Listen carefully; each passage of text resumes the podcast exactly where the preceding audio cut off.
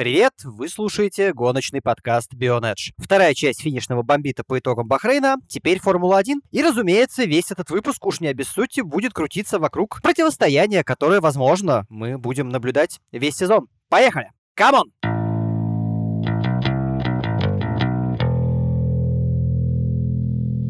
Разумеется, говорю я о противостоянии Льюиса Хэмилтона и Макса Верстаппина. В этом выпуске со мной другой состав. Э, я по-прежнему Дима Искрич, но со мной сегодня здесь э, Вадим Химик, э, бессменная говорящая голова. Да, да, всем привет. И Вадим Химик это, если что, я. И внезапно на формульной части, ну поскольку про кузова ты пока не поговоришь, с нами наш спорткармен Кирилл Мешков. Привет, Кир. Да, привет. Привет, Дим, привет, Вадим, привет всем, кто нас слушает. Собственно, не откладывая в долгий ящик, мы будем много обсуждать то, что происходило между Red Bull и Мерседесом, между двумя лидерами этих команд, как это связано с судейством. И если мы по какой-то причине не успеем упомянуть или обсудить вашего любимого гонщика и команду, прошу нас простить. Все-таки мы долго ждали раскрутки маховика борьбы за титул. Сейчас на это очень похоже. Поэтому я даже, э, прежде чем задавать вопросы, скажу э, свое мнение по поводу всей этой ситуации. Самая главная угроза интриги, судя по всему, это не доминирование Льюиса, это доминирование лидера Bull, Макс. Потому что, э, более-менее, просмотрев все фотоматериалы, посмотрев какую-то более-менее аналитику и так далее, мне удалось, кажется, нащупать точку, в которой у Мерседеса, собственно, есть проблемы, и быстро они их не решат. Дело вот в чем. Судя по всему, ради улучшения надежности и чтобы вообще финишировать в гонках, Мерсам пришлось спешным порядком добавлять аэродинамические элементы недалеко от радиатора верхнего, ну то есть вот который над головой гонщика, и из-за этого они, конечно, справились с проблемами, но потеряли в аэродинамической эффективности. Второй сектор э, Бахрейнской трассы показывает это довольно хорошо. Как можно, не направляя дополнительный поток воздуха, им исправить эту ситуацию и не меняя концепцию машины, я представления не имею. Из чего я сделаю вывод, что когда мы доберемся до первой трассы, которая требовательна к э, именно аэродинамике примерно вся, отставание Мерседеса там может стать настолько критичным, что никакие тактические решения с этим просто не помогут справиться. Здесь Мерс недурно сработал э, по тактике, действительно, ну потом еще поговорим про всякие хэмские хитрости. Вадим, э, что ты можешь сказать по поводу моего суждения? Начну с тебя. Не думал я, что мы начнем этот э, диалог с обсуждения именно технических вопросов, потому что не так уж я хорошо в них шарю, а главное, что я не готовился к такому конкретно обсуждению и думал, что диалог наш пойдет совершенно по-другому. У меня нету вот сейчас сходу какой-то аналитики по поводу технических решений, есть ли это технические проблемы. Ну, понимаешь, теперь это не технические проблемы, теперь это, не знаю, технические расходы. Им э, пришлось ради надежности пожертвовать эффективностью своей машины, как я это сейчас понял. Вот. И вы можете посмотреть на всякие крупные фотографии. Вам стоит искать, э, ну, если брать вот со стороны, где горловина, да, у бака, вот там недалеко от горловины есть вот такие небольшие, они даже кажутся аэродинамически нейтральными элементами, на самом деле нет, они нужны, чтобы больше воздуха напрямую поступало в двигатель и охлаждало его, иначе есть риск перегрева. Особенно на, на трассах типа Бахрейна, где просто жарко. Я полностью доверяю здесь твоему мнению, потому что мне надо будет тоже рассмотреть этот вопрос, чтобы как-то его анализировать. И, в принципе, разрыв между Мерседесом и Редбулом, мы как-то очень давно это обсуждали. Я сейчас не говорю, чем он вызван. Я больше хочу про сам раз... отрыв этих двух команд друг от друга, который был и который, видимо, начинает исчезать и таять. Помнишь, мы с тобой когда-то говорили, что к концу эпохи очередного регламента все равно команды так или иначе начинают сравниваться. Просто потому, что на самом деле Мерседесу, скорее всего, подниматься уже некуда, и он достиг некого предела, а остальные просто технологически находят способы, чтобы дотянуться до Мерседеса и сделать такую же технологию, сделать такую же мощность и такую же скорость. Ну вот видишь, как интересно оказалось насчет куда тянуться Мерседесу, да, по итогу. Если бы они не тянулись, у них бы не возникло проблем с охлаждением, черт побери, двигателя на какой год жизни этого регламента. Ну, с корректировками, конечно. Ну, ну, во-первых, мне кажется, что некоторые проблемы с охлаждением у них были и раньше. Бывали, но это же решалось, они же как-то приезжали до финиша-то. Ты понимаешь, смотри, в чем история. Раньше были, ну, мы говорим конкретно про Мерседес или в целиком про мерседесовский двигатель? Про мерседесовский двигатель в первую очередь, э, но что интересно, вот это я просто не успел обработать, у меня было слишком мало времени. Нужно обязательно посмотреть на Макларен и на Уильямс. Есть ли там какие-то подобные решения, и из этого еще дополнительный вывод сделать. Ну и на Астон Мартин я забыл. Да, мне хочется сказать, что проблемы с охлаждением у них были и раньше, раньше, надо действительно посмотреть по клиентским машинам, но если говорить только про Mercedes и про их использование двигателя, раньше у них не было необходимости ехать на вообще полном пределе, потому что все остальные, в общем-то, отставали по скорости и по всему остальному. В этом году Red Bull дотянулся, Honda сделал отличный, шикарный движок. Вот сейчас очень жаль, что в следующем году у нас новый регламент. Хотя движки же, по-моему, будут такие же. Тут дело да, там, в общем, это все равно важный шаг, и Honda наконец-то, спустя уж сколько их компания длится, с Макларена, да, когда над ними смеялись, да, они все-таки победили этот регламент, и в итоге мы имеем очень конкурентоспособный мотор. Более того, мы видим это не только на главной их команде, мы видим это и на Альфа Тауре тоже.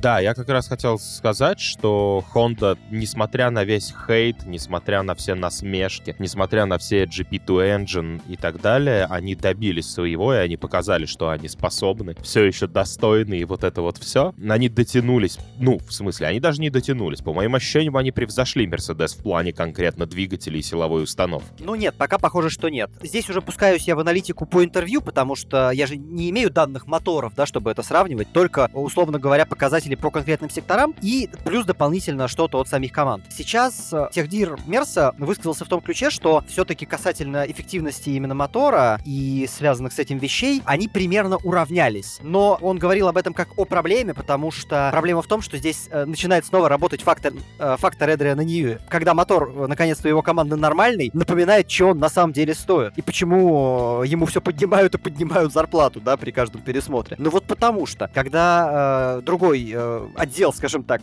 делает свою работу просто наравне с конкурентами, получается, что по всем остальным показателям, да, по шасси, по аэродинамике Red Bull торчит, и все. И что делать с этим Mercedes? Э, как бы публично Тота Вольф не успокаивал, да, я так понимаю, не знает сейчас. Им придется что-то найти за ближайшие три недели. Причем желательно уже за ближайшие три недели. Да, я как раз хотел договорить. Ну, мы можем по-разному судить о силе Honda, но они точно сделали хороший движок, и теперь мне абсолютно понятно, почему Red Bull выступал за заморозку двигателей, потому что при новом регламенте при заморозке двигателей, в общем-то, у Red Bull есть очень много шансов. Давай мы Кирюхе дадим слово, а то мы его позвали, а он что-то все молчит и молчит. Да, теперь все эти технические истории мы передаем тебе. Ну, естественно, что в техническом плане не вдавался в этот анализ, просто потому что я так плотно за формулой не слежу, и, соответственно, все вот эти интервью после уикенда я не читал, сосредоточившись на своих, скажем так, развлечениях. Из того, что послушал, ну, ты знаешь, вот, в принципе, после того, как я посмотрел гонку, после того, как я посмотрел квалификацию, увидел всю вот эту ситуацию, в первым делом мне не показалось, что как бы Red Bull уже поравнялся, ну, именно Honda, если брать так. Но если ты говоришь, что есть какие-то технические особенности, а, есть, точнее, какие-то технические уже интервью, где уже так это все и разбирается, подтверждается, то я, конечно, поверю. Но, тем не менее... Ну, ты сам их можешь прочесть, они же не в воздухе висят, да, зайди да почитай, тут проблемы нет. Да, понятно. Но, конечно, в первую очередь, э, мое суждение насколько банально, настолько, как мне кажется, все-таки верно. Это был только первый этап.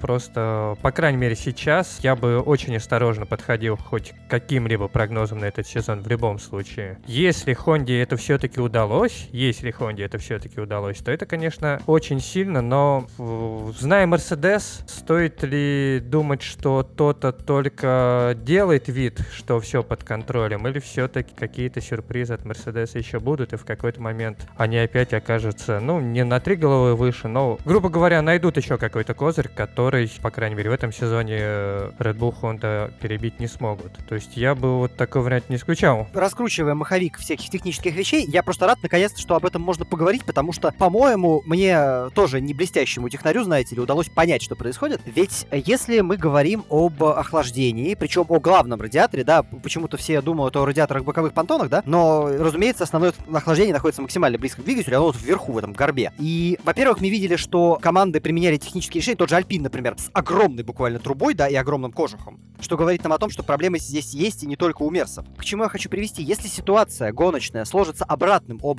и преследовать, атаковать нужно будет уже Льюису, не возникнет ли из этого дополнительной проблемы с перегревом у него в любом случае просто потому, что он едет за другой машиной? И на насколько долго он вообще сможет преследовать это, с учетом того, что всякие штуки есть? Как ты считаешь вообще? Uh, ну да, это безусловно, конечно, это будет влиять. Uh, здесь, но Я думаю, что в Мерседесе э, эту ситуацию прекрасно понимают. И, соответственно, какие-то пути они будут изыскивать. Вопрос, э, опять же, в том, э, пути это будут технические, то есть они смогут банально улучшить ситуацию с двигателем и просто оставаться впереди Red Bull. Ну, то есть банально не допускать той ситуации, когда Льюис будет позади. Понятно, что если он будет позади, здесь, получается, есть проблема и с охлаждением, соответственно, есть, в принципе, проблемы с плотным вот этим представителем автомобиля, но это для всех, в общем-то, с учетом вот уровня э, прижимной силы. Как это выглядит в моем понимании, если я правильно примерно выстраиваю логику, то это значит, что он не сможет преследовать другой автомобиль больше X кругов. Ну, выходит так. Но я просто хотел э, развить эту мысль, что, думаю, у них есть понимание, и в любом случае им невыгодно оставаться позади. Я просто, честно говоря, не верю, что вот так вот резко и внезапно Мерседес, ну, банально окажется... Ну, если эта ситуация возможна, то получается, что Мерседес внезапно оказывается позади. Мне, честно говоря, просто с трудом пока что в это верится. То есть вот э, говорили до этого, что Honda, если не превзошла, то поравнялась. Не уверен, насколько сейчас можно об этом говорить.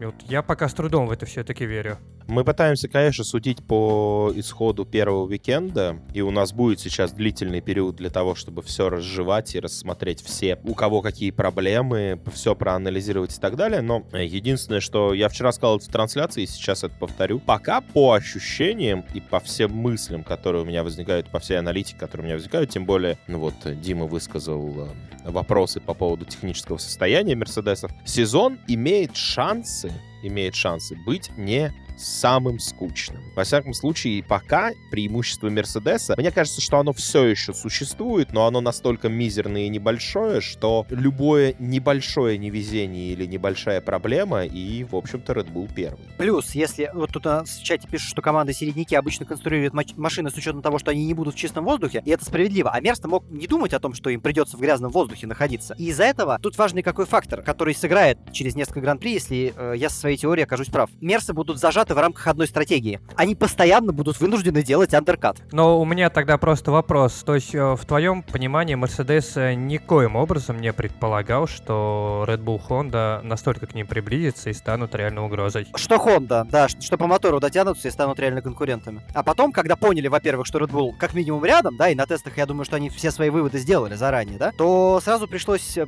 перестраиваться немножко под другую ситуацию. Вот. Они, да, решили проблемы именно со стабильностью машины. Что, кстати, тоже важно, потому что если бы Льюис... В Вальтере понятно, но даже Льюис, находясь постоянно с риском разворота, да, на трассе, немножко бы иначе себя вел. И это бы сказывалось на темпе в том числе. Встречный вопрос э, по поводу того, так как вы больше знакомы с трассами Формулы-1, соответственно, их э, влиянием их на ту или иную машину, соответственно, эффективностью той или иной машины, той или иной команды. На твой взгляд, тогда какой гран-при, какая гонка, в какой момент, или, может, сочетание трасс смогут дать ответ вот на вопрос в итоге, где Honda по отношению к Mercedes. Именно когда уже можно будет сказать, Honda ли догнала Mercedes, или все-таки это Бахрейн, это просто вот такая вот единичная гонка, которая будет нечасто? Бахрейн специфическая штука. Мне кажется, что после блока Испания, Монако и Баку, ну, может быть, еще Монреаль следом, может быть, еще Монреаль следом, расклад сил и перспективы этих машин, наверное, по мелочи лидеры все-таки будут какие-то обновления привозить, это вынужденная мера, но все-таки они борются за титул, нельзя переключиться полностью на 22 год. Вот э, после Азербайджана наверняка, после Канады, ну, 100% нам будет многое-многое-многое понятно, и мы сможем перед этапами намного лучше предсказывать, а, ну, не итог, конечно, в Формуле 1 все что угодно может произойти, спасибо Мари Уокеру за эту фразу, и действительно ведь происходит, но именно расклад сил предварительный мы будем понимать, наверное, практически в каждом случае, ну, кроме новой трассе в Джеди, которую вообще никто не видел. По поводу показательности, нам Стив, который не присутствует в этом выпуске, пишет в чате, что Бахрейн, он не показателен, наверное, судить, делать какие-то абсолютные заявления по итогам Бахрейна действительно глупо, и не только потому, что это Бахрейн, а, то, а еще и потому, что это первый этап. Э, у многих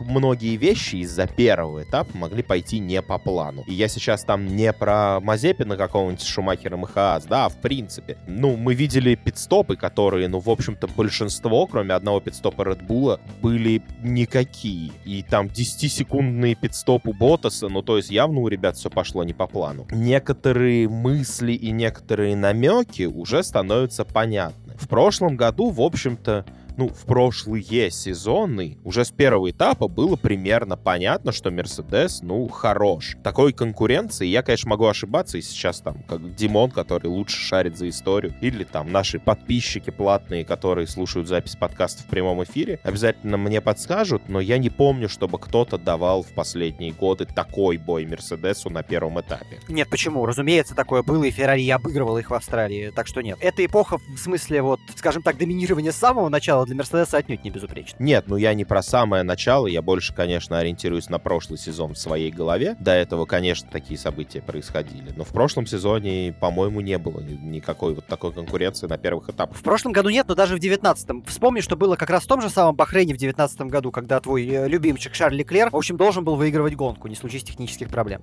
Да, в этом смысле, ну, хорошо, да, я с тобой соглашусь. Но некоторые намеки, как мне кажется, сейчас становятся понятными, и у Red Bull есть шанс побороться с Mercedes, попробовать побороться с Мерседесом в этом году. Остается на это лишь надеяться и на то, что они справятся с тем шансом, который им выпал благодаря двигателям Honda, и надеяться на то, что сконструировать машину они смогли хорошую. Ну, а теперь перейдем все-таки непосредственно к борьбе э, Льюиса с Максом, Мерседеса с Red Bull. Довольно интересная история, что Мерс, я уж не знаю, насколько действовал э, полностью подготовленно, а насколько действовал э, по наитию, но выстроил таки тактику, которая, хотя казалась в какой-то момент странной и бредовой, действительно позволила Льюису, хотя и с использованием собственного скилла тоже, в борьбе непосредственно в конце гонки, но удержаться впереди и с э, менее чем секунду преимуществом выиграть гонку. Во-первых, э, спрошу теперь, э, чтобы разнообразить сначала Кирилла. Как ты думаешь? Подожди, подожди, подожди. Прежде чем ты спросишь, я хочу тебе задать вопрос. Я понимаю, что что мы это будем обсуждать потом. А ты под тактикой Мерседеса, которую они выстроили, имеешь в виду 29 срезаний четвертого поворота? Об этом мы действительно поговорим потом. И эту тактику выстраивал лично Льюис. Я не думаю, что ему команда из боксов говорила, режь там. Команда ему потом наоборот сказала, что типа, чувак, тут дирекция гонки забеспокоилась, ты это, поаккуратнее. Ну, типа, режь сколько угодно, пока они не начнут беспокоиться, мы, если что, тебя предупредим, да. Пока они не видят, да. Нет, я все-таки по поводу тактики с остановками в боксах хотел у Кирилла спросить, э, спросить, как тебе показалось, Кир, э, это был э, железный и изначальный план или Мерс, когда понял, что на трассе, в общем, они не быстрее как минимум на первом отрезке, решили импровизировать? А, честно говоря, мне сразу показалось, что это именно импровизация. Причем, знаешь, такая импровизация, когда в какой-то момент, а, я думаю, Тота Вольф подумал что-то типа, блин, что мы вообще сейчас сделали? Но потом как-то вот, я так понимаю, что и Red Bull ответил взаимностью, назовем это так. И в какой-то момент стало казаться, что все-таки тактика Мерседеса, ну, скажем так, может сработать, потому что, повторюсь, мне с самого начала показалось, что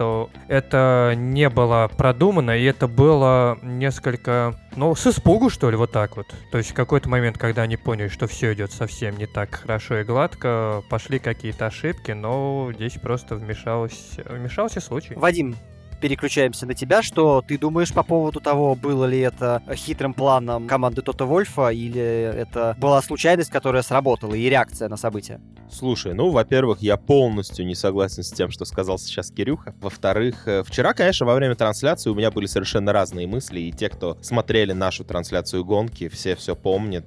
И про стратегов Феррари мы вспоминали, и еще что-то. Сейчас, про вот спустя сутки после гонки, и анализируя все произошедшее, мне начинает казаться, что стратегии Мерседеса отработали абсолютно профессионально. Профессионально с той точки зрения, что они действительно просчитали все, просчитали риски, которые у них могут произойти из-за подобной тактики, и приняли решение, что эта тактика может, ну, соответственно, либо пан, либо пропал. Это была единственная возможность выиграть у Макса, и она сработала. Я думаю, что стратегия Мерседеса, если они достаточно давно с командой, у них вроде не было причин кого-то выгонять, увольнять или нанимать новых, и, соответственно, могли за это время научиться рассчитывать все, вот хладнокровный, точный расчет всех рисков вероятностей и так далее. Это, по сути, и есть стратегия. Но, возможно, этот план продумывался, когда они уже понимали, что будут стартовать не с Поула, и, в общем-то, у них была целая ночь и, по сути, сутки на то, чтобы это придумать и решить.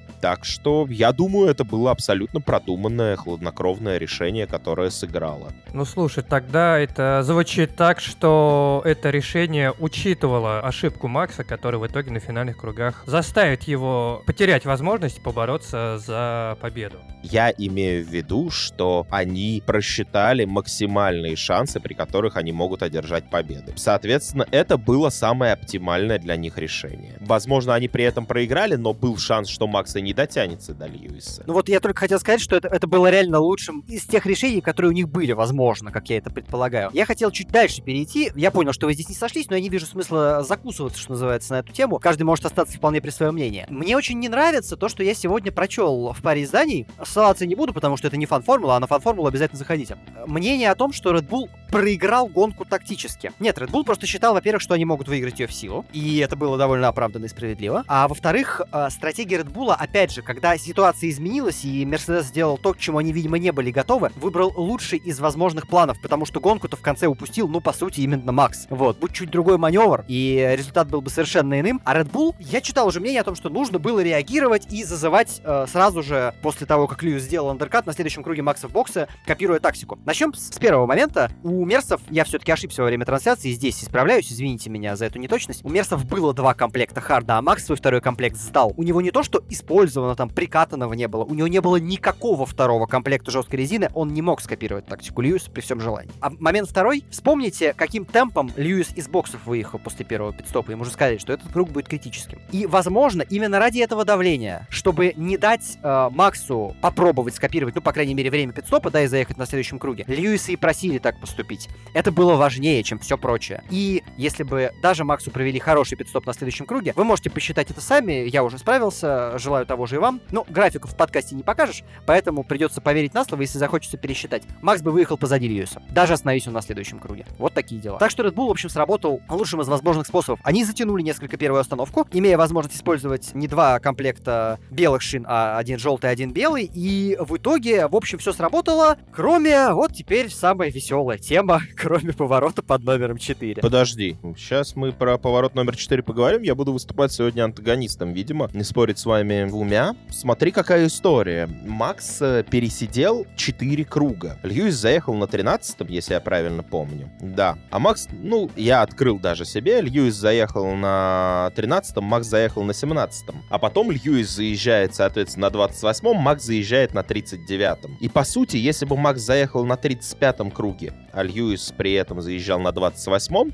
я имею в виду про второй пидстоп, то все бы было в порядке. И у Макса все еще резина была бы свежее, и все еще он имел бы шансы. Но, когда Макс пересиживал 4 круга, он очень много за эти 4 круга потерял. Пересиди он один круг, он потерял бы меньше, и тогда в концовке он бы потратил меньше кругов, чтобы догнать Льюиса. Ну, то есть он, по сути, вот этот отрыв, который ему нельзя было потерять, чтобы тактика сработала и в конце догнать и обогнать Льюиса, у нас сколько оставалось? 5 кругов до финиша? Нет, даже меньше, по-моему, кругов до финиша, а произошел, соответственно, попытка обгона. Если я правильно помню, то попытка обгона была за три круга до финиша. Или за четыре. За три круга, возможно, до финиша. У меня сейчас это нет статистики перед глазами. Возможно, у Макса был бы шанс сделать это действительно за 5 кругов до финиша. И тогда, за оставшиеся 5 после того, что произошло, у него был бы шанс на... У него мог бы быть второй шанс. Я не, не считаю, что Red Bull проиграл только из-за тактики, но я считаю, что тактически они поступили... Я не готов сказать абсолютно ужасно тактически отработали, но я думаю, что они могли отработать лучше в этом случае. То есть, если мы кладем на весы то, как отработал Mercedes и то, как отработал э, Red Bull, то Mercedes отработал гораздо лучше, чем Red Bull. Red Bull допустил ошибку, 4 круга было слишком много, и мне абсолютно непонятно, чего при этом ждал Red Bull. Red Bull ждал следующего, на мой взгляд. Red Bull ждал, во-первых, того, что Льюис, раз уж он все равно обогнал, пусть, может быть, получит некоторые преимущества, зато Макс будет ехать в чистом воздухе, по крайней мере, большую часть времени. Второй момент. А Если бы Макс, условно говоря, заехал раньше, да, то на, на этих желтых шинах вопрос, не потерял ли бы он в тактической гибкости в конце гонки. Ведь они после первого пидстопа Льюиса вообще не понимали, что Мерседес собирается делать. И мы не понимали, рассуждали, что, может быть, будет три остановки, и Льюис не дотянет на двух, да? Они давали себе опции. Да, теряя на этом время, но когда они упустили лидерство, потеря времени, э, пусть там осязаемого, я согласен, перестала восприниматься как что-то, ну, безумно критическое. Нужно было попробовать э, погнуться и подготовить площадку для этой гибкости. Так что, по мне, решение, э, вот как оно было принято, довольно хорошее. Что его не получилось реализовать, но это все-таки частный случай, когда-нибудь могло бы и получиться. Смотри, ну я тебе на это отвечу только одно. Может быть, действительно, они отрабатывали различные варианты и так далее. Стратегия и тактика, кстати, это два разных термина, но здесь не особо важно в данном случае. Так вот, это сложная задача с большим количеством неизвестных и переменных, но и да, их можно найти оправдание. Red Bull и тому, как они решили разложить пидстопы по дистанции, но неприятное послевкусие все равно остается, потому что мы видим вот эту колоссальную потерю во времени на этих четырех кругах, когда Льюис там сжирал какие-то сумасшедшие там по несколько, ну не по несколько секунд с круга, да? Почему? Три с половиной в пике. Три с половиной секунды в пике с круга. Это ужасная потеря темпа. Ты помнишь, что в конце дистанции Макс эти три секунды отыгрывал 5 кругов, 6-7, да? Соответственно, не потеряв, ему бы не пришлось пришлось отыгрывать эти три с половиной секунды. Ну, его вообще ни разу за, за гонку никто не просил так атаковать. Он мог бы, наверное, тоже так ударить, то, что Шины бы убил. Ты понимаешь, мы, нам сейчас удобно рассуждать с берега, мы знаем, как закончилась гонка и каково было решение, когда второй раз заезжать в боксы. Нам сейчас это удобно, но с нашей колокольни сейчас рассуждая, хочется сказать, что Red Bull мог провести лучше. В тот момент они, конечно, не знали, когда Мерседес будет заезжать. Но в том и является тактика успешная Мерседеса. В том, что лучше они, наверное, не могли провести. А вот Red Bull лучше мог. То есть стремиться им есть куда я не нахожу, во-первых, куда лучше, а во-вторых, э, все-таки скажу э, редкую достаточно для меня штуку, и у меня, правда, давно такого не было. Я когда обрабатывал информацию, чтобы вот понять, как тактически гонка была выстроена одной командой и другой, я вот от того, что сделали и Мерседес, и Bull, кайфанул. Когда ты кайфуешь от того, что две противоборствующие стороны сделали, это очень прикольно. Ну, то есть, когда никто, в общем, не облажался капитально. То есть, когда в борьбе нет Феррари, ее становится интересно смотреть. К чему это я, ладно? Нет, ну борьба действительно была хорошая, и мы об этом много говорили в трансляции, и сейчас я могу продолжить это говорить это та ситуация, когда, знаешь, вот есть старая э, присказка из футбола, игра была равна. Здесь совершенно не хочется ее употреблять, потому что и Red Bull, и Mercedes хорошо провели гонку. Ну, если не считать у вторых пилотов в этих командах. Да. Кстати, там у нас есть в чате мнение, что РБ проиграл гонку, потому что не было второй машины рядом. Я не уверен, с учетом того, что тактика у двух мерсов оказалась, в общем-то, склонированной, да, и на самом деле Ботас не был так далеко, если ему пидстоп не испортили намертво. Вот. РБ, я не очень понимаю, чем бы им вторая машина рядом могло так уж сильно помочь. Перес, мне кажется, что Перес, поскольку пока не освоился за рулем Редбула, отвалился бы достаточно сильно, чтобы особо Льюису не смочь помешать. Но э, через гонок 5, да, это будет, наверное, фактором. Через 5-6, как говорит сам Серхио.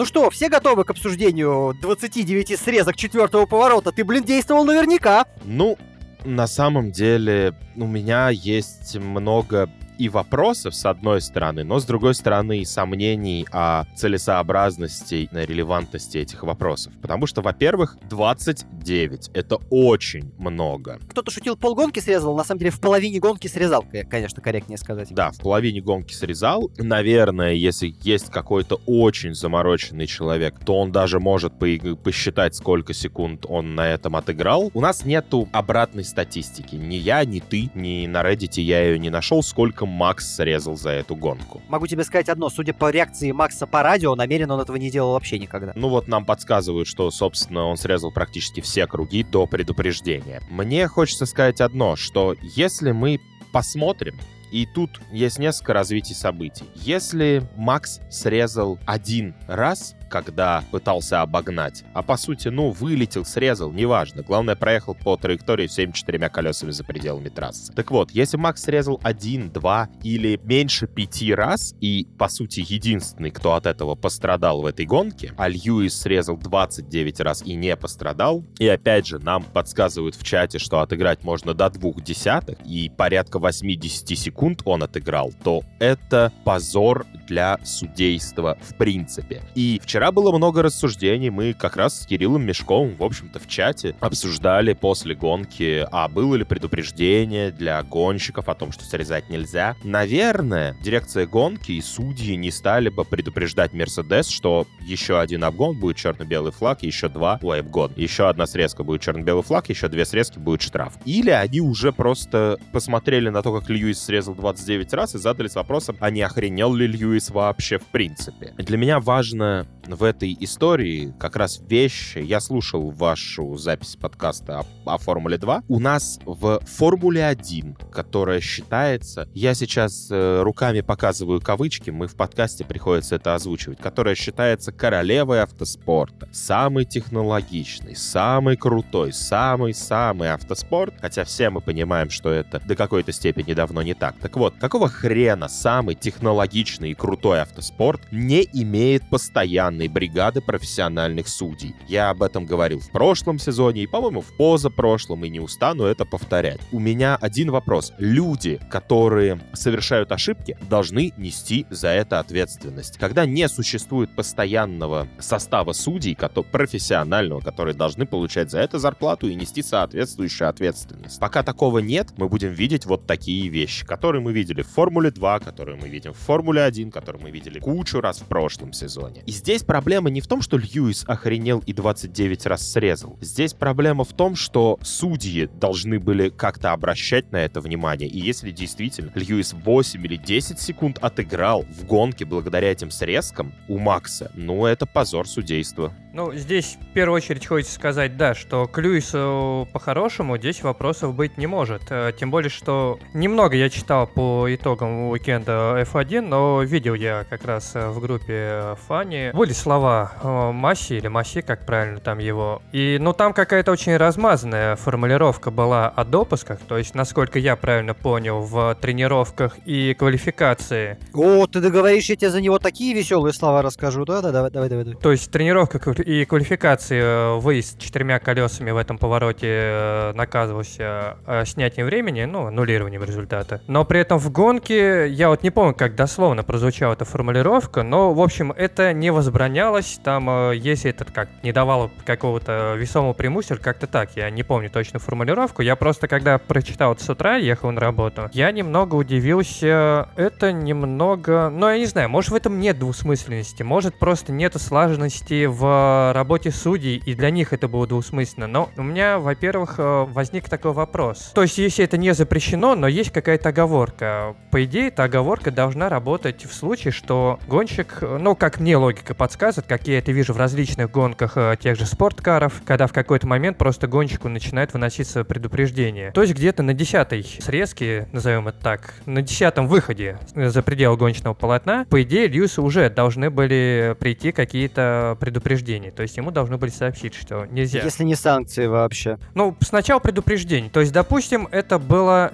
не супер принципиальный строгий поворот. Хорошо. Решили смягчить, да, там, что пусть там каждый гонщик раз 10, но не систематически, а периодически. Эти пределы трассы нарушит. Но если это происходит 10 раз подряд, а я так понимаю, все 29 раз, судя вот из того, что нам Стив подсказывал, это было все подряд. Просто каждый круг, круг за кругом, это происходило одно и то же. Здесь вопрос в первую очередь, если допускалось это, то есть если судьи решили, что выезжайте, этот поворот не критичен, здесь вопрос тогда почему? Почему вы тогда тогда в итоге задаетесь этим вопросом и все-таки предупреждаете гонщиков. Если все-таки здесь вопрос стоит достаточно четко, разрешено там, ну, грубо говоря, они сделали эту формулировку, выдали, да, там на брифинге, когда в пятницу, по-моему. То есть у них должно быть хотя бы негласно это говорено. То, ну, условно говоря, если пять раз подряд он выезжает, значит, стоит э, сделать команде предупреждение. Если э, выводы сделаны не будут, то будем уже э, штрафовать э, конкретно. То есть уже не предупреждать, а выносить какое-то наказание. Если это было предпринято так, почему 29 кругов? Почему? Это действительно, я с Вадимом согласен, это полный позор судейской бригаде. Но здесь не может быть вопросов к Льюису, потому что видно, вот лично я увидел точно, что гонщикам сказали, можно, но с оговорками. При этом я так понимаю, я бы для себя это так понял. Я буду это делать, пока мне не скажут, что ай-яй-яй, что нельзя это делать. Льюис это продолжал и продолжал и продолжал, ему ничего не говорили. И вот это его возмущение во время гонки, ну, удивление во время гонки, когда все-таки его гоночный инженер предупредил, что, мол, нельзя. Его это удивление понять можно. То есть э, я думаю, что после того, как он выехал энное количество раз и никаких предупреждений не последовало, он подумал, что, ну, значит, э, дирекция гонки все-таки решила на этот поворот подзабить. И, соответственно, я пришел просто к выводу, что это очень э, такая глупая, несогласованная работа в стане судей. То есть банально кто-то кому-то что-то объяснил не так, кто-то банально что-то не так понял, кто-то что-то банально не досказал, и в итоге опомнились кто-то подсказал, или все-таки кто-то, кто должен быть за это ответственным, это увидел и сказал, мол, ты чего сидишь и смотришь, у тебя там происходит беспредел. То есть он как сказал, там, по-моему, двое человек сидели, а, следили за этим поворотом. То есть я считаю, что это банально несогласованная работа. Но единственное, что хочется ответить Вадиму, смотря что имеется в виду под постоянным составом. То есть одних и тех же людей на все этапы гонять смысла нет. Разночтение, какая-то несогласованность, я думаю, может быть и в профессиональной бригаде, самый что ни на есть профессиональный. Ну, не хочется футбольные аналогии затрагивать, ну, как бы в РПЛ тоже профессиональные судьи судят, но мы все видим, как они это делают, а главное, зачем. Поэтому сам по себе вопрос э, постоянного состава, я не считаю, что он что-то решает. Конечно, да, э, вопрос э, санкций к судьям, наверное, это что-то более справедливое. Но, в общем и целом, как мне показалось, это не что что-то критическое во всей системе работы судей, но конкретно и в этот раз это была просто очень и очень глупая недоработка, вот несогласованности э, в судейском составе. Ну, то есть я не считаю, что это прямо критично. Меня смущает во всей этой истории, и я считаю, что судьи должны быть постоянные, которые будут ездить от этапа к этапу. Понятно, что их должно быть больше, чем необходимо на один этап, чтобы люди могли подменять друг друга, если есть какие-то проблемы, но это должен быть постоянный состав, который должен проходить условно обучение, который должен нести ответственность, и если есть какая-то несогласованность, то значит один из этих судей больше не должен принимать участие в судействе гонок Формулы-1 или Формулы-2, про которые ребята говорили в прошлой части выпуска. Для меня сейчас судейство Формулы-1 выглядит примерно так, типа, парень, но ты же какую-то фигню сотворил. Такой, да и ладно, он говорит, ну мы же тебя больше не позовем. Да и пофигу, вы же сами меня попросили. Я ничего не теряю от того, что вы меня позовете или не позовете в следующий раз. Я вообще ничем не рискую с этой точки зрения. И судьи, совершая ошибки. И дальше мне совершенно не хочется поднимать эту тему. Сознательно или несознательно совершая эти ошибки, они вообще не несут никакой ответственности. Для них ничего не произойдет. Ну, только если команда в итоге не подаст в какой-то реальный суд иск на них. Я даже дополню немножко твою фразу. Тут еще вот такой прикол есть, на мой взгляд, довольно важный. И это, кстати, ответ Кирилла по поводу э, сравнения с футбольными судьями. Я думаю, что все-таки при этом ты в РПЛ не найдешь судьи, который настолько херово, простите это слово мне, знал бы футбольные правила, как иной раз, мне кажется, те судьи, которые судят Формулу-1 и Формулу-2, знают те, которые нужно знать им. И это вызывает, честно говоря, просто оторопь иногда. Или подозрение, да, спасибо, что вы отлично поработали лопатами, копая гоночному судейству могилу, вот, но я попробую вообще с экскаватором подъехать. Для меня весь ужас, не побоюсь этого слова, ситуации в противоречиях. Во-первых, вот я читал тоже интервью Майкла Масси, я не могу не сделать эту культурную отсылку, просто в смысле, что ты, черт побери, такое несешь. Его работа во многом заключается в том, что он должен публично отмазывать все эти истории, а он их только топит. Значит, если на брифинге было сказано, что в гонке будут относиться мягче к этим нарушениям, значит, либо это было сказано на отдельном брифинге с Льюисом Хэмилтоном, либо, э, ну, не, не знаю, в Bull просто у всех глухота приключилась на 2 минуты, и они этого не слышали. Но это же полный бред. Плюс, если вы говорите, что в гонке все это будет мягче. Ребята, вам не кажется как-то странно сажать двух людей следить за одним поворотом на протяжении всей гонки? Это вообще...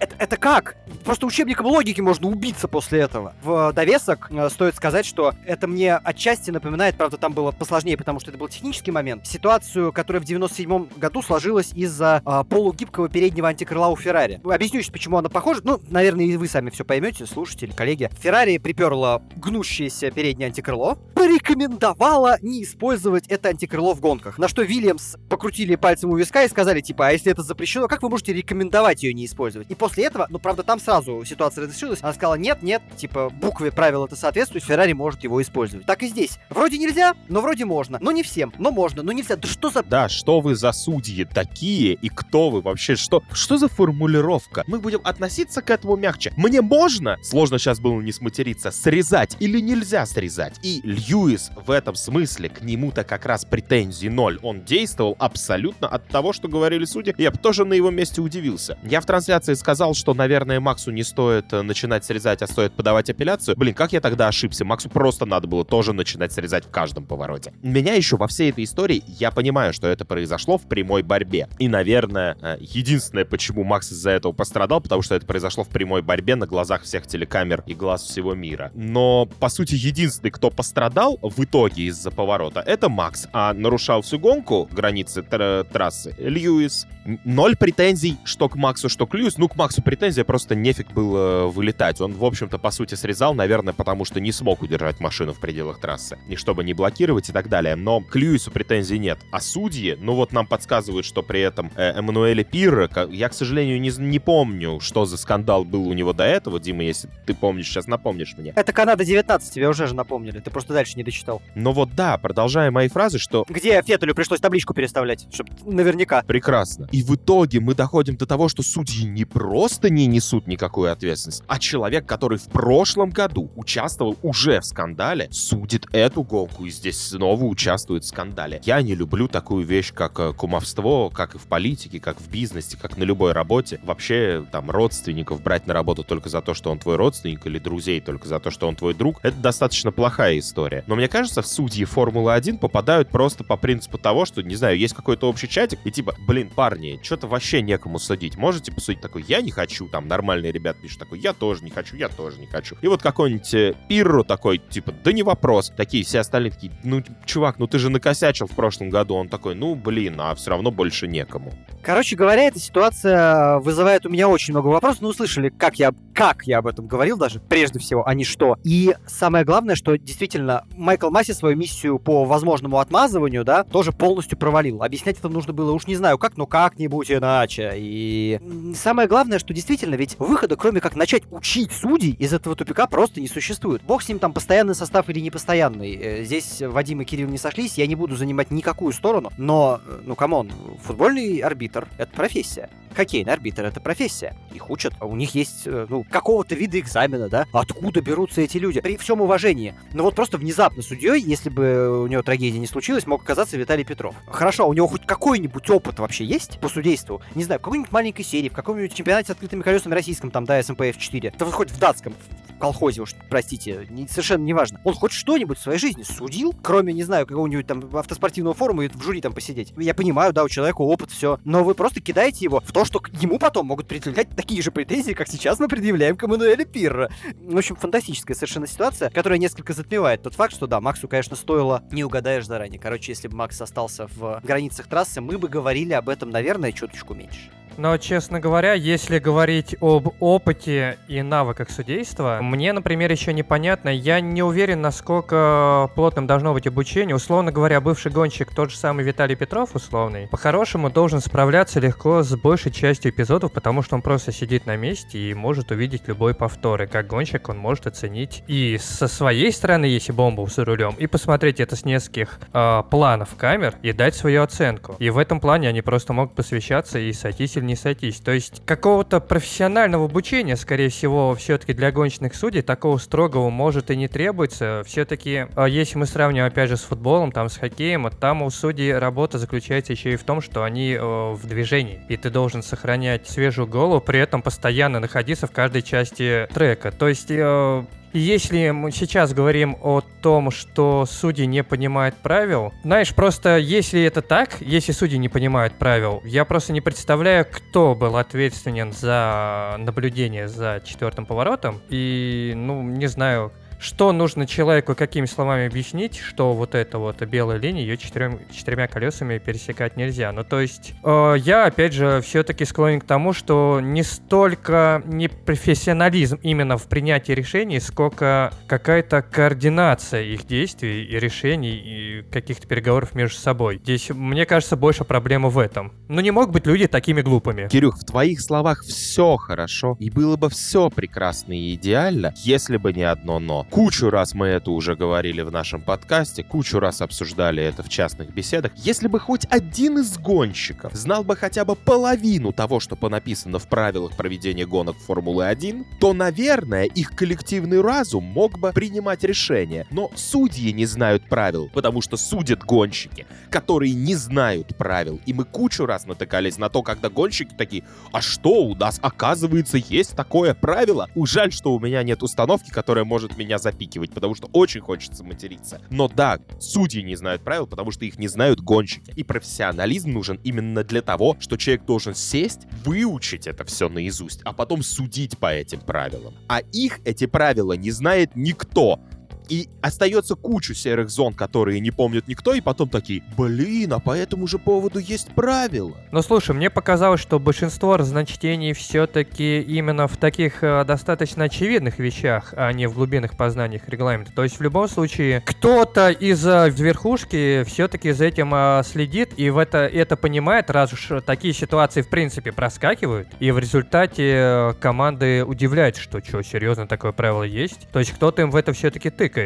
Кто-то из верховных магистров следит за этим. Ну, может, магистров, я не знаю, можно назвать их и так. Но я просто к тому, что, по-моему, большинство, большинство э, проблем именно в достаточно поверхностных правилах. И то есть это скорее не незнание, а, ну, я уже повторялся и повторюсь еще, что это больше похоже вот э, на банальное неумение вот, работать или скоординировать эту работу. Ну, повторюсь еще раз, я просто не верю, что можно в самых банальных вещах, типа четвертого поворота, так тупить. Я не хочу верить э, в настолько существующую человеческую глупость или человеческую наглость. Причем тут даже человеческая глупость? Во-первых, это человеческий пофигизм еще срабатывает, я думаю, отчасти. Потому что, ну, опять же, поскольку нет ни одной санкции, да, которую можно применить гоночному судье, то творить может абсолютно все, что угодно. На самом деле, вообще, если бы мир сейчас был э, чуть менее прозрачным, как, не знаю, в середине 90-х, мне кажется, что до кого-то бы дошло, что поле для подкупа просто феноменальное. Потому что ты же не накажешь этого судью. Ну, просто нечем. Да и э, если это хорошо спрятать, то как бы на это все и закончится. Я хотел про другое сказать. Вообще-то альтернативный метод, конечно, существует, но мы уже говорили о нем как раз после той самой Канады 19 года.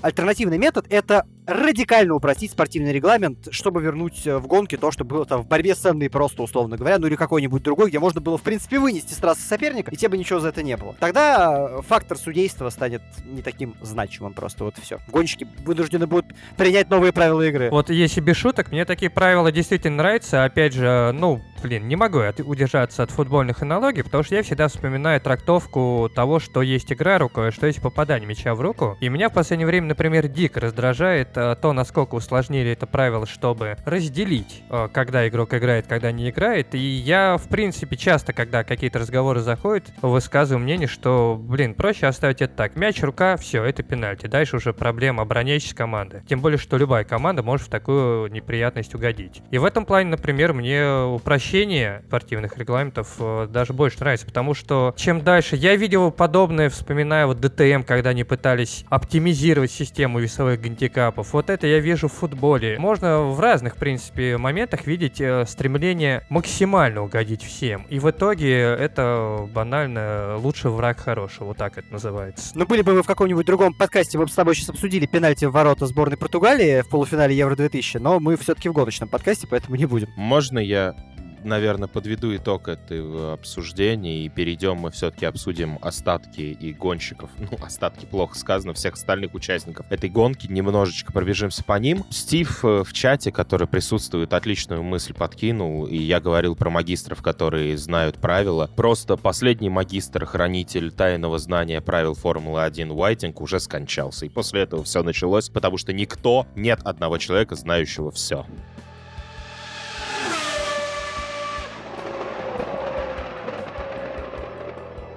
Давайте же попробуем коротко и оперативно обсудить все-таки кого-то еще. Я не уверен, что у нас получится обсудить всех, но это, наверное, и без надобности. Начать мне лично хочется... Чек оставим немножко за скобками в этой гонке, потому что все говорят о вкате, он сам говорит о вкате. Мы в эфире об этом много раз упоминали, и смысла дальше развивать тему нет. Посмотрим через несколько этапов. Рано. Блин, а я как раз собирался его и обсудить. Вкат его это плюс 15 позиций, отыгранных в гонке. Нет, ну слушай, он провел мощную именно гонку, но мы понимаем, что на самом самом деле, но не сложись вот этого инцидента, скорее всего, он выбрался бы просто на четвертое место, это единственное отличие. Или на третье. Не думаю. Не думаю, все-таки Ботас именно по темпу провел, я понимаю, как это странно звучит, но не ужасный этап, и то, что ему в боксах испортили, не было бы достаточно, наверное. Все-таки Серхио пока не в той блестящей форме, в которой мы его видели в конце прошлого года. Просто очень прикольно звучит э, фраза про вкат Переса и то, как... Я понимаю, что прежде чем отыграть 15 позиций, пришлось засрать себе все и оказаться там, где он оказался. Возможно, не он, возможно, машина, я не читал. Машина. э, Я как раз читал, и э, он говорит, что вообще в команде никто пока не понял, в чем проблема была. Да, но забавно, типа, парни, ну да, вот такая проблема, я просто вкатывался, а на самом деле он выдал одну из самых выдающихся гонок. Но справедливости ради, на этой машине он примерно такой прорыв обязан был совершить.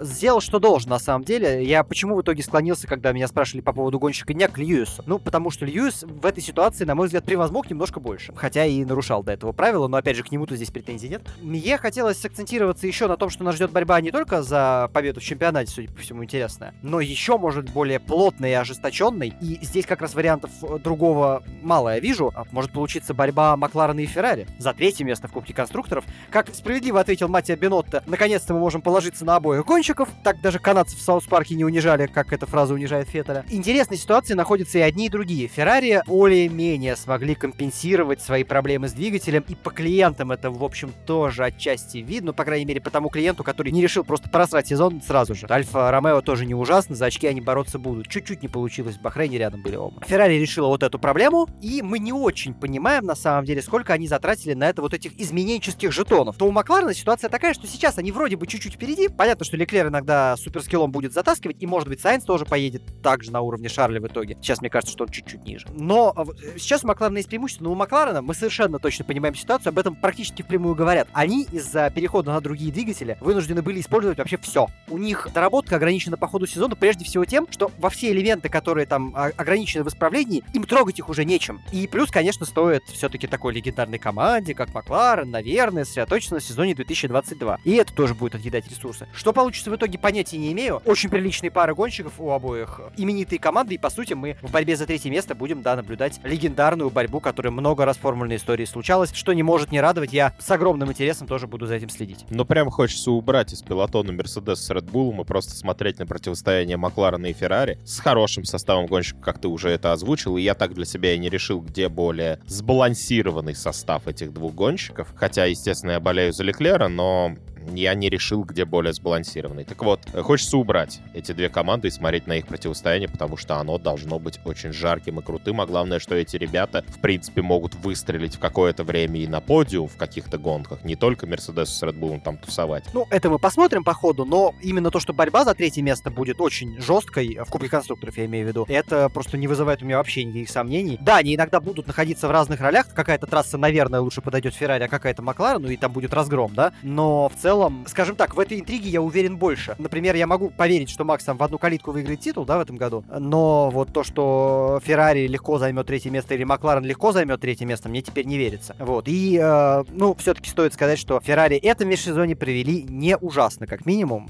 Что-то будет неплохое, наверное. Ну и тогда сходу мне хочется тебя спросить и перейти к следующей команде. Альфа Таури не смогут дать им бой? Хоть какой-то? Ты знаешь, мне кажется, что все-таки из-за наличия Цуноды, да, новичка, быстрого, одаренного, который, возможно, будет следующей звездой Редбула вообще, там, когда Макс их решит покинуть. А, но он растеряет именно на этом. На мой взгляд, Пьер Гасли будет частенько бороться в той же группе с двумя Феррари и двумя Макларенами. Но Цунода, ну, не будет такого, что за весь сезон он 3-4 раза не жакнет что-нибудь по горячности этакого, и на этом Альфа Таури просто потеряет баллы. Но мы, мы же понимаем, что это объективная реальность. Это японский гонщик. Я понимаю, что говорить так это не очень хорошо, но когда вы видели других японских гонщиков, которые не делают э, всяких необдуманных вещей, да, особенно в первый сезон в серии? Льюис может не переживать теперь за тему расизма по отношению к его цвету кожи, потому что теперь вся, весь расизм будет, видимо, направлен на японского гонщика. Ну, Могу тебе сказать только, что с учетом последних тенденций Твиттера, да, повестка по расизму по отношению к азиатам несколько поднялась. Если Льюис еще раз себе позволит фразу что-то вроде «я единственный цветной в пилотоне», а, найдется очень много людей, которых, простите, которые, простите, захотят э, плюнуть ему в рожу. Вот. И несмотря на разрез своих глаз, я думаю, что они не промахнутся, если им представится такая возможность. Ну и быстро дальше продолжая обсуждать, потому что на самом деле у нас уже часовой подкаст. Мне хочется дальше про Альфа Таури продолжит. Я правильно понимаю, что они находятся, ну, в некоем вакууме. Никому из следующих до них не дотянуться. Пятое место их в Кубке конструкторов реально находится в вакууме, потому что никто до них не дотянется, и выше они, скорее всего, не прыгнут. Нужно посмотреть. Все-таки Астон Мартин не говорил о том, что они все ресурсы бросают на 22 год. Определенно как-то будет меняться машина, но у Астон Мартина вырисовывается другая проблема. Если Альфа Таури все-таки будет выступать полутора машинами, да, там Цунода, понятно, где-то ошибется, где-то потеряет, то Астон Мартин, судя по всему, будет выступать одной. Ну или половиной машины. Я, конечно, уважаю всех тех, кто любит Лэнса Строла. И, наверное, он лучше, чем я о нем привык думать. Здесь я не могу не зайти на свой любимый берег. Давай про Строла, чтобы, впрочем, не возвращаться просто. Но мы же видели, что Строл в Бахрейне провел нормальную гонку. Ну, будем откровенны. В этом году, за счет того, что многие подтянулись, просто клонировать Мерседес, Мерседес прошлого года это не метод, да? Максимально клонировать с использованием некоторых своих разработок. И поэтому, ну, пока у них получился, в общем-то, видровер. Ну, кроме того, что Строл там на, в конце гонки Цуноду пропустил на последнем круге, предъявить-то ему, в общем, нечего. По поводу Себастьяна Феттеля. У меня есть э, мысль, но она, в общем-то, достаточно привычная. Я думаю о нем очень плохо, и, на мой взгляд, все его четыре титула совершенно не оправданы, особенно глядя на него сейчас. Ну или это два разных человека. Но еще у меня есть официальное заявление по поводу Себастьяна Феттеля, вернее, это, ну да, это по поводу него к нашим слушателям. У нас три недели до следующей гонки, я правильно помню? Если кто-то готов за там дней 5 до следующей гонки прийти к нам в эфир, у кого есть микрофон и кто готов час с пеной у рта защищать Себастьяна Феттеля, то я готов устроить прямо батл. Мне кажется, это будет весело, потому что я не вижу вообще ни одного аргумента за актуального Себастьяна Феттеля. Сейчас он проводит гонки как полное дно. Его разворачивало, и это уже мем прошлого года. Что было здесь в гонке, это просто ужас. И он нас все тешит какими-то и кормит завтраками о том, что ну, я, я еще покажу, чего я достоин. Начинает складываться ощущение, что без той самовозки Адриана Ньюи он не достоин вообще ничего. И, конечно, люди мне расскажут про его победу за победу за Тора Росса. Но, в общем, если кто-то готов час с пеной у рта и, возможно, нецензурной лексикой отставить Себастьяна Феттеля, пишите мне в личные сообщения, обсудим с вами идею такого, такой вот баталии. Я единственное тебя поправлю. По-моему, он высказался, что он еще не сказал своего последнего слова, и, глядя на, на Себастьяна Феттеля, последних лет и конкретно после первой гонки, неужели тебе не интересно, какое это последнее слово будет?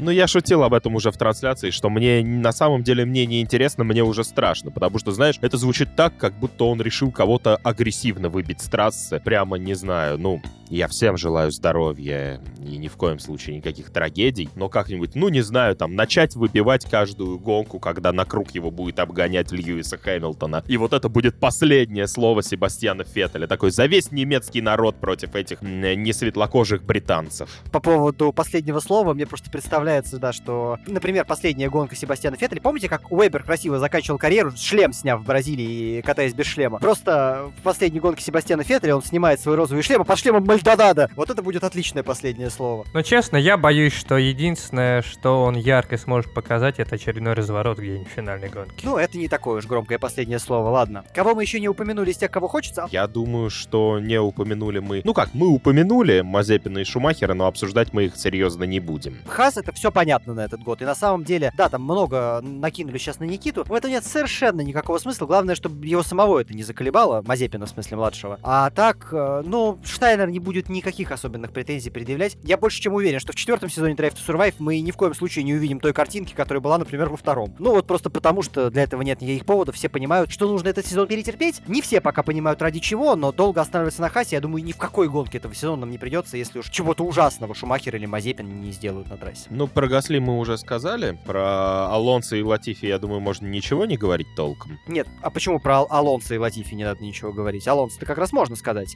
И более того, мы буквально не очень понимаем, что именно ждет Альпина, смогут ли они там в отдельных гонках навязывать борьбу тому же Цуноде, смогут ли они регулярно превосходить целиком полным составом Астон Мартин, потому что Алонсо из-за пакета от бутера не добрался до финиша. А вот так он провел довольно слабый этап, но посмотрим, что будет дальше. Вот, может быть, подтянется, подравняется. А по Альпину сложно, сложно без лидера Альпина просто что-то говорить. Единственное, что я приношу свои извинения всем, кто слышал мои фразы по поводу того, что непонятно, зачем Алонсо возвращается. В форме он в хорошей. Это я теперь готов признать. Sorry, был неправ. Но зачем вернулся, непонятно. Нет, зачем вернулся, непонятно, но в форме он точно в хорошей. Я сомневался и в этом тоже. Не обсуждены у нас остались только два гонщика, Кими Райкин и Антонио Джовинаци, самый незаметный и самый старый. Да нет, Вильямс просто находится в той же ситуации, что в прошлом году. При определенных раскладах, при стечении обстоятельств обстоятельств в виде машин безопасности и еще, чего-то, Рассел может какое-то время держать оборону от более быстрых машин и, в принципе, даже попасть в очки где-нибудь. На городской трассе, например, какой-нибудь. Хорошо, давай мы скажем так. Единственное, что важно сказать про Рассела в этой гонке, что хуже него выступили в этой гонке только сошедшие. Мик Шумахер, который ехал на Хаасе, у которого явно есть какие-то проблемы, и Себастьян Феттель. Это все, что вам надо знать о Расселе и Вильямсе. Ну, гонка была довольно гладкой, да, поэтому ждать, что у Рассела были бы шансы на что-то, несмотря на неплохую квалификацию, это довольно наивно. Так нет, я как раз говорю о том, что Рассел, в общем-то, выступил полностью в своем стиле и в своем состоянии Вильямса. На то, что он оказался выше, чем последний, виноваты только те, кто оказались за ним. Ну, не считая Латифи, которого бы он все равно обогнал, как и Шумахера с Мазепиным. А по поводу Альфа-Ромео, Альфа-Ромео на самом деле сейчас по силе представляет собой как раз идеальную команду для обкатки молодых. Но так получилось, что оба молодых, э, один из программы Феррари, другой так просто за бабки Уралкалия, да, они в той команде, которая не очень, ну, для обкатки только в самом буквальном смысле, да, подходит. Как вот съемочный день, да, у команды Формулы-1, там мало чего можно проверить. Вот, Альфа-Ромео более-менее в средней группе. И для того, чтобы обстрелять, вот я подобрал наконец слово, да, дебютантов, эта команда подходит великолепно. Если кто-то из молодежки Феррари в следующем году в ней окажется, и Альфа-Ромео будет примерно так же, это будет счастье, но с совсем другим регламентом мы вообще не знаем, что будет с этой командой в следующем году. Ну, хочется сказать, Дим, тебе ответить, и сейчас Кира там брал слово и как раз продолжит. Если это самая классная команда для обкатки молодых, может быть, мне кажется, это надо пересчитать, но у меня есть ощущение, что она при этом самая старая по среднему возрасту двух пилотов. Нет, я думаю, что Мерседес, конечно, выше. Райка не, не настолько старше Льюиса. Хотя G12, ну нет, G12 тоже, он же 93-го какого-то года. В общем, это, это надо брать и пересчитывать, да. Это любопытно, да. Ну, Ботас точно старше G12, я к этому. Ну, а Льюис младше Кими. Ну, ладно, это действительно любопытно, я не буду сходу сейчас пытаться посчитать. Ну, мы это будем делать не прямо сейчас в подкасте. Я думаю, что мы после выпуска с тобой обязательно это пересчитаем и можем в посте вместе с выпуском упомянуть эту информацию. Ну, тогда я думаю, что мы всех, да, обсудили, все маркеры я расставил, и тайминг, я думаю, что в этом выпуске тоже будет. Кому что интересно, переходите по таймингу. Не знаю, почему я говорю эту фразу в конце. На этом, да, будем завершать. И давай, Димон, прощаться. Да, для вас сегодня работали здесь в подкасте я, Дима Искрич. Для вас сегодня активно бомбил я, Вадим Химик. Иногда вставлял пару своих едких слов э, я, Кирилл Мешков. Следующий этап все-таки не настолько далеко, это вам не межсезонье, но и между э, двумя гонками Формулы-1, надеюсь, сможем вас порадовать чем-нибудь интересным. Так что до скорого, оставайтесь с нами, пока. Пока. Пока-пока.